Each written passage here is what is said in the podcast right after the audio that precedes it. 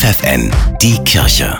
Regional. Mit Steffi Behnke für die Region Osnabrück. Das Bistum Osnabrück und die Caritas haben kurzfristig noch freie Stellen für junge Menschen, die einen Freiwilligendienst machen wollen. Auf der Homepage Alltagshelden gesucht gibt es zum Beispiel einen Test, mit dem Freiwillige herausfinden können, welcher Dienst am besten zu ihnen passt. Gute Schulnoten sind übrigens unwichtig bei der Bewerbung, sagt Susanne Könning. Sie koordiniert die Freiwilligendienste. Alles, was die jungen Leute mitbringen müssen, ist Offenheit. Das ist so die wichtigste Kompetenz, die mitgebracht werden muss. Alles andere lernen die äh, Freiwilligen im Laufe des Jahres. Also äh, man muss gar nicht von Anfang an so viel mitbringen, sondern man geht da mit einem ganz großen Gewinn raus. Und die Auswahl ist groß. Die jungen Erwachsenen können ein FSJ machen, einen Kurzzeitdienst oder auch ein Jahr ins Ausland gehen. Rund 400 freie Stellen bietet das Bistum jedes Jahr an und garantiert, die Freiwilligen werden das ganze Jahr über von Mentorinnen wie Heidrun Martinez begleitet. Da gucken wir natürlich auch drauf, dass keiner überfordert wird und keiner alleingelassen wird und eben das machen kann, was er gut kann. Genau so hat das auch Jan-Niklas Leismann erlebt. Er absolviert gerade ein FSJ bei der Wohnungslosenhilfe in Osnabrück und sagt, das war die beste Entscheidung meines Lebens. Denn jetzt ist er sicher,